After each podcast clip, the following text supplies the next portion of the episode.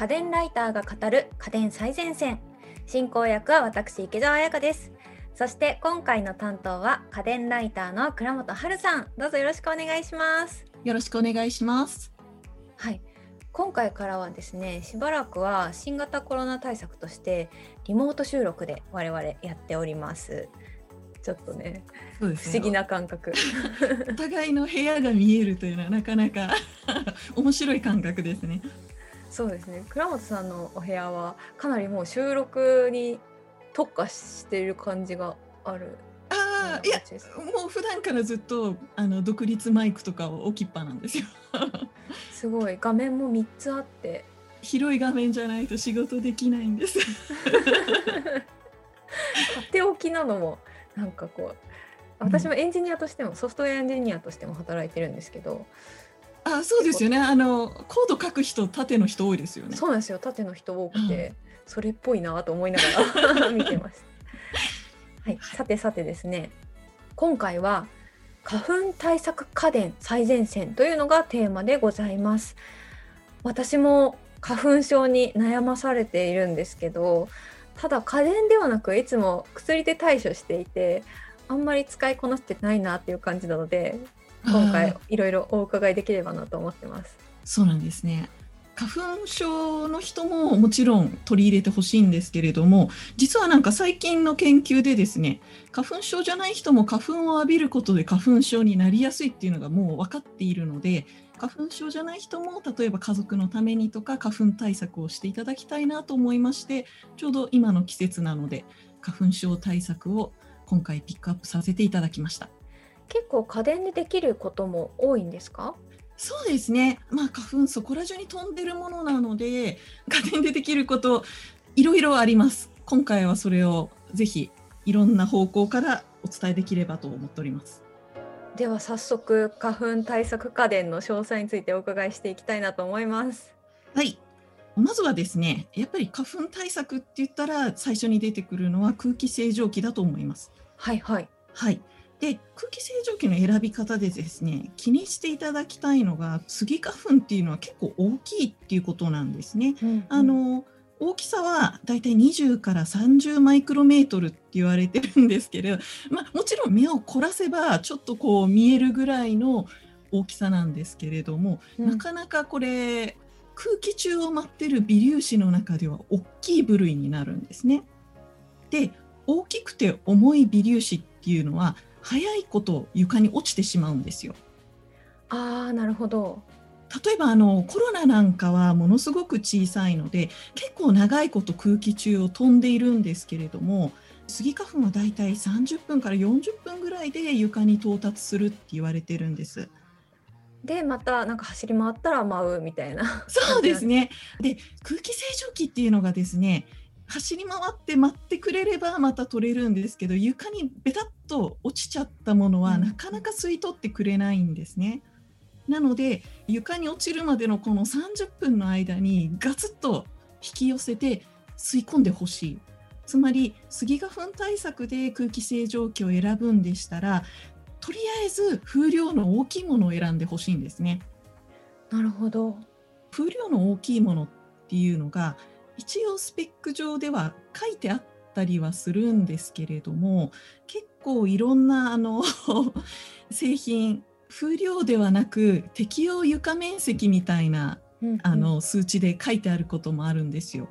で空気の量ではなく適用面積しか書いてないものもあるのでこの辺りがなかなか空気清浄機選ぶのが難しいところなんですが花粉対策メインで考える場合はだいたい自分の部屋かける3倍ぐらいの適用床面積のものを選んでもらえばいいと思います。なるほどなるほど。あとですねもう一つ最近言われているのがですね実はスギ花粉っていうのは雨とかで濡れると破裂しちゃうっていうことなんですね。え。そうなんですよ。花粉で鼻がムズムズしたり目がかゆくなったりっていうのはスギ花粉のタンパク質が人間に付着して炎症を起こしたりするんですけれどもこのタンパク質っていうのが実はコロナウイルスと同じぐらいのものすごい小さい大きさなんだそうです。うんうんこれが雨の次の日とかですとスギ花粉が濡れて破裂してこの細かい粒子が今度家の中に入ってくるつまりスギ花粉対策っていうのは天気によって大きい花粉と小さい微粒子両方対策しなきゃいけないんですね。なかなか結構大変ですね。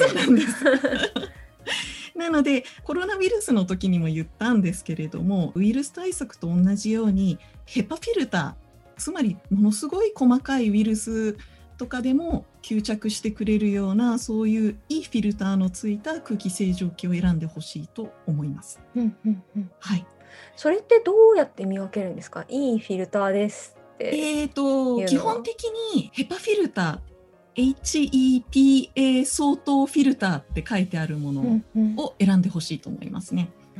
はい、厚生労働省とかもコロナウイルス対策とかでいろいろなのを出してるんですがやっぱり空気清浄機にはヘパフィルターを使ったものを選んでくださいって言っていますので細かな微粒子にはやっぱりそのヘパフィルターというのを選んでほしいと思います。でうんうんこの基準をクリアしているものを使ってる製品は大抵カタログとかスペックを見るとヘパフィルターとかヘパ相当とか書いてありますので、すぐわかると思います。わかりました。はい。で、おすすめの製品をぜひうんうんと思ってるんですが、個人的にはですね、私、空気清浄機はメンテナンスがめんどくさいので、加湿器と分離してあるものが単体機能の空気をきれいにするだけのものがおすすめだと思っているんですが、うん実はですね日本メーカーさんのフラッグシップ機って今のところだいたい加湿器と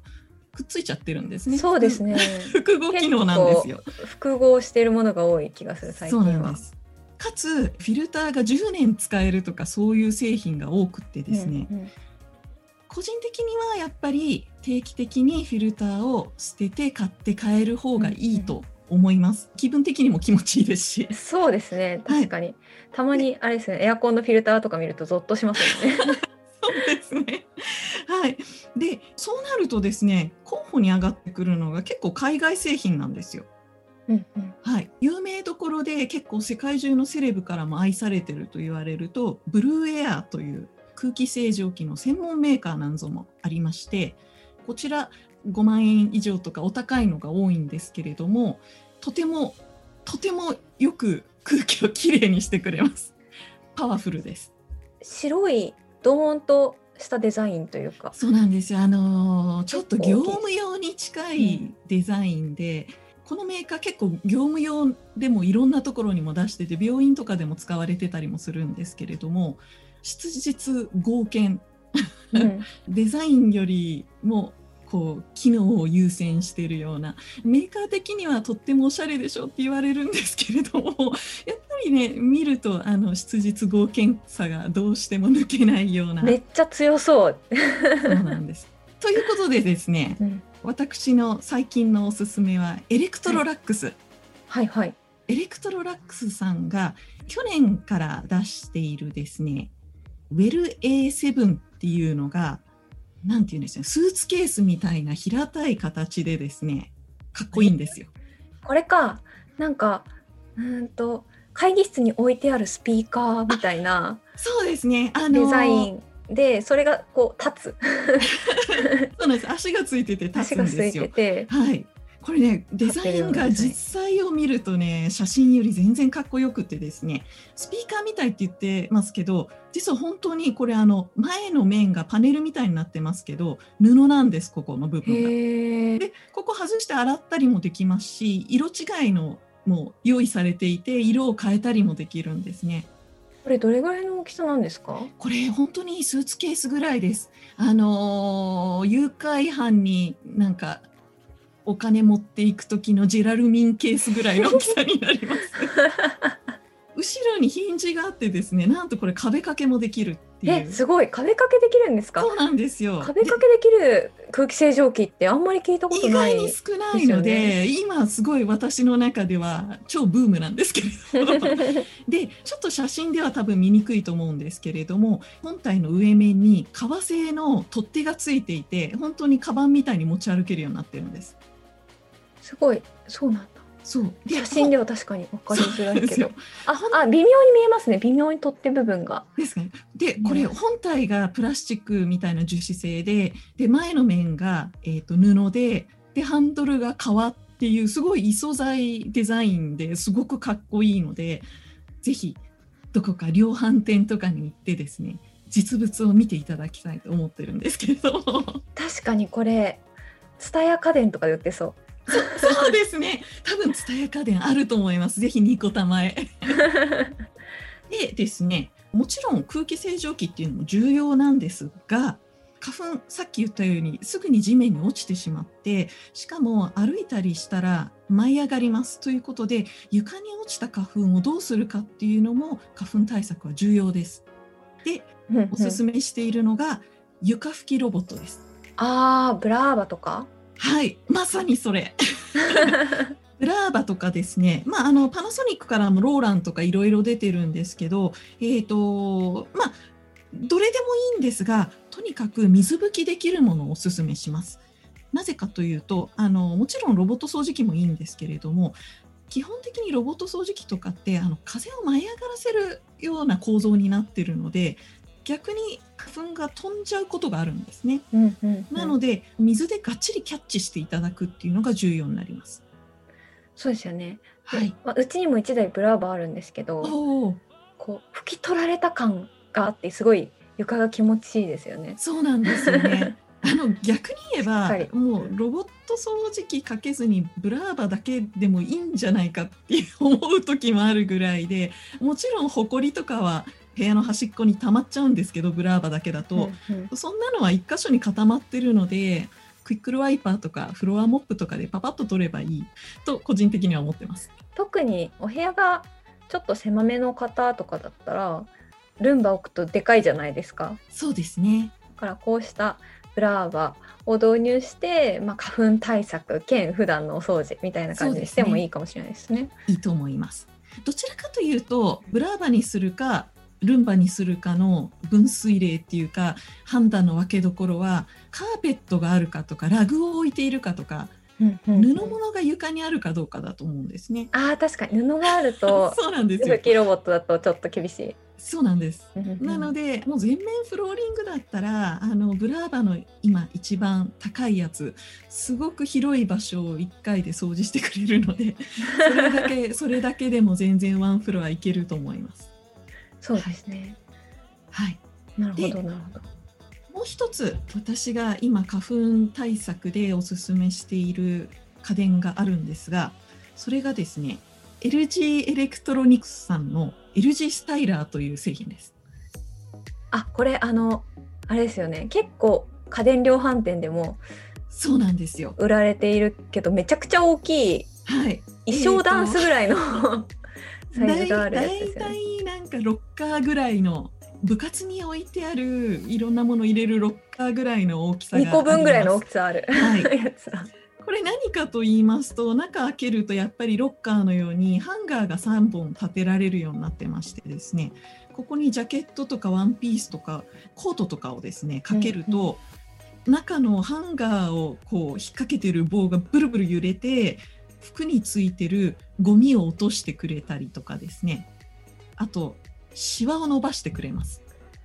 結構いいらしいですね。そうなんですよ。シワ伸ばしとしても。これ実はですね私発表会の時に発表会に行って自分のジャケットを使ってあまりにもよくって発表日とともに自腹で買ったぐらいの。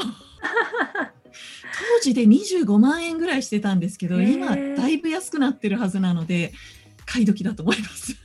えちなみにどちらに置かれてるんですか？LG スタイラえーと私はリビングの端っこですねちょうどあの玄関の横のドアを開けると LG スタイラーがあるような構成になってー。あます。確かにそしたらもう花粉をリビングに。持ち込む前にそこに一回かけて そうです。みたいな対策ができるわけですね。これあの振動で払うだけじゃなく中でスチームを出してスチームで除菌もしてくれるっていう構造になってますので本当にねすごくおすすめなんですよ。このスチームで結構あのワイシャツなんかもアイロンかけなくっても河川の素材のものだったらシワはほぼ伸びますね。へえ、はいアイロン代わりに導そうで入す。ただ綿のシャツとかは結構シワが頑固なのでなかなか取れません。うんうんは、ないそこのあたりあの全部がシワ取れるわけではないので気をつけていただきたいですね。確かに花粉絶対無理みたいな方はこういうのもいいかもしれないですね。はい、コートの花粉ね、本当にしつこいですからね。そうなんですよ。ちょっと叩いたぐらいじゃ落ちないので、こちら入れてれば45分ぐらい延々ブンブンしてくれるっていう。はい。で仕上がりを自分で設定できてですね夏はまあ室温で出せるようにできるんですけど冬なんかは暖かい状態で出すようにすれば寒い日コート着たらほっかほかで出れるとかですねあ、それいいですね。はい、あとはあのダウンジャケットとかファーのものとかものすごいふわっふわになります。わあいいなそれ。ね、本当にこれは一度皆さんに試していただきたい。えー、と今資料を見たところこちらビッグカメラでだいたい17万円台になっているそうです。私買った時は25万円近かったのでだいぶ安くなってますね。うわスペースとお金の余裕がある方はぜひぜひ。ね本当にスペースの問題は大きいですね。はい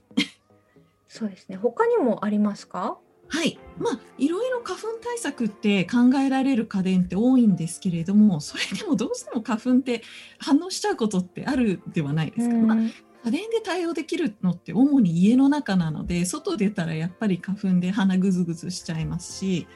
でそういう時に私が個人的に非常に聞いて、まあ、メーカーも聞きますよって言って宣伝しているのがいろんなメーカーから出ているスチーム吸入器というジャンルの家電がおすすめになります。はいはいはい。あれですかね。耳鼻科なんかによく置いてある機械っぽいもの？そうですそうです耳鼻科なんかに行くとなんか15分ぐらいこれ吸い込んどいてくださいって言って手渡されたりするんですけれども、まあ、名前の通りスチームを鼻とか口から吸い込むっていうそれだけの家電なんですがこれがですね私結構ひどい花粉症なんですけれども鼻づまりに私は非常に効いたので最近は毎年花粉の時期になると手放さないように しております。これ確かに鼻炎の方とかかなり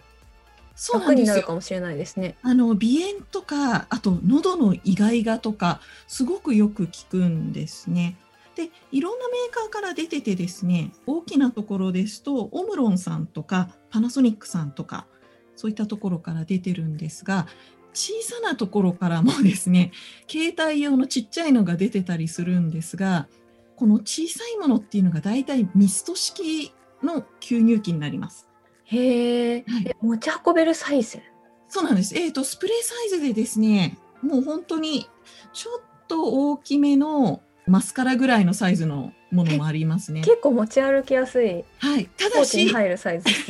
ポーチサイズは押しなべてミスト式です。はいはい。で、私がおすすめしたいのは、効くって思うのはスチーム式なんですね。あえっ、と、何が違うかというと、水の粒の大きさが全然違います。ーうんスチーム式の方が全然水の粒子が小さいので鼻とか粘膜のくっつく割合が多いとメーカーもそう言ってますし自分で使っても本当にそういう感じはします。で逆に喉がイガイガするとかですねそういうもっとあの繊細ではなくガツッと水を感じたい場合はミストの方が効くという感触があります。確かにあとはあれですよねお家の外と中用とかで使い分けたりそういうこともできるかもしれない。そうですね。ちなみに私が使っているのはパナソニックさんのスチーム吸入器なんですけれども、パナソニックさんの今年の EWKA65 というモデルがですね、ミストとスチームを混合できるようになってます。なんか見た目美顔器ごっつい美顔器みたいなそうそうなんです。今あ見のね。オンライン上で カメラに向かって我が家の吸入器を見せておりますが、ノズル部分がでかい美顔器。鼻から口までを覆うようなノズルになってますね。うんうんうんはい、見えあます。本当だ見えます見えます。はい、でこれを口のところにぐっと 押さえて思いっきり息を吸うといい感じで粘膜が潤されます。あれですよねなんか鼻うがいされてる方とかいるじゃないですかこの時期。それに近い感そじです。れに近いですよね。それを水蒸気でやっているような、はい、あれ結構辛いですもんね。鼻うがいよりは全然辛くないです。ただこれ鼻詰まりモードっていうのがあるんですけれども、うんうんスチームモードにして思いっきり吸い込むともう喉の方に水がダラダラ垂れていくのがわかるちょっとあの旗から見られたものではない顔になるのでそれだけはお気をつけください。すごい顔かな？鼻詰まりとか喉の調子が悪いことが多いっていう人がいるんでしたらいろいろと対応できるのでパワフルなこの EWKA65 はおすすめです。ありがとうございます。はい、今回は花粉対策家電最前線をお送りしてきました家電最前線の番組ツイッターで今回紹介した商品の写真やリンクも載せているのでぜひぜひフォローしてご覧くださいそしてここで番組からリスナーの皆さんへのプレゼントのお知らせです3月のプレゼントはシャープ68感動的に使えるフルワイヤレスイヤホン3選でご紹介したサウンドピーツのフルワイヤレスイヤホンソニックです。応募にはキーワードが必要です。今回のキーワードは花粉症です。応募はインターネットのフォームから家電最前線の番組ツイッターまたは番組の概要欄をチェックしてみてください。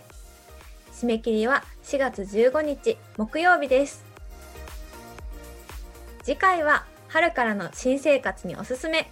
ノートパソコン最前線をお送りします。お楽しみに。ここまでは家電ライターの倉本春さんとお送りしました。どうもありがとうございました。ありがとうございます。家電最前線は毎週月曜日に配信中。番組を聞き逃さないためにも各ポッドキャストアプリで番組の登録やフォローをお願いします。感想や取り上げてほしいテーマのリクエストもお寄せください。番組の概要欄にあるリンクや家電最前線の公式ツイッターからダイレクトメッセージやリツイートで送っていただけると嬉しいです。